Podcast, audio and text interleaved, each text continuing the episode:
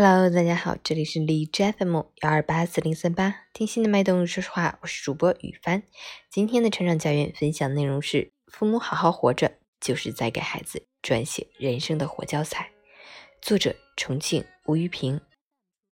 我爸爸不仅要打我，还要打我妈妈，家务活全是妈妈一个人干，爸爸只会抽烟喝酒睡懒觉，还是妈妈好。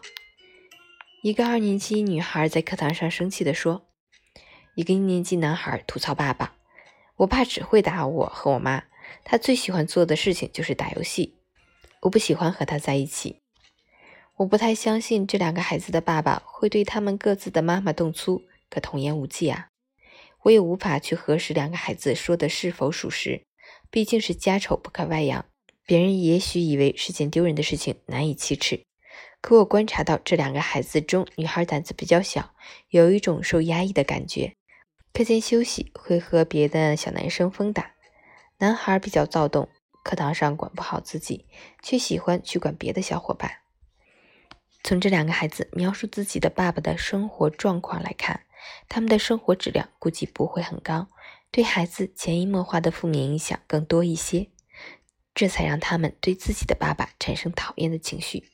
相反，那些对爸爸亲近的孩子，对爸爸流露出的感情却是不一样的。我爸爸虽然工作很忙，喜欢玩手机，可他要陪我玩。我喜欢我爸爸。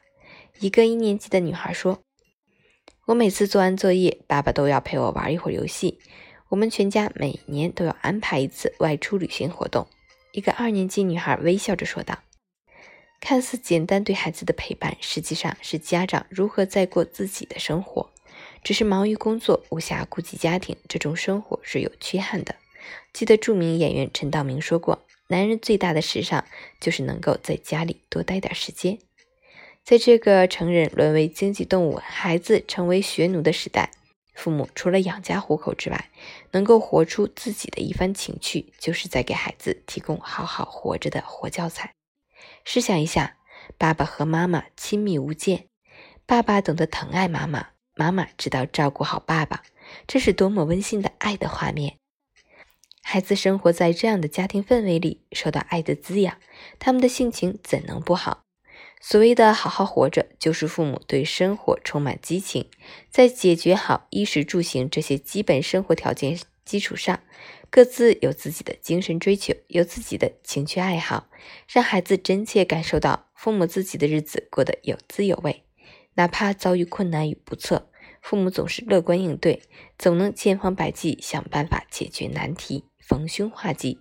如此，孩子就能在父母的生活模板中学到对待生活的态度，应对危机的策略，处理各种问题的方法，从而提高自己的生活能力。所以，每个父母都应当用心生活，给孩子撰写好人生的活教材，为他们提供借鉴。二零二一年二月七日。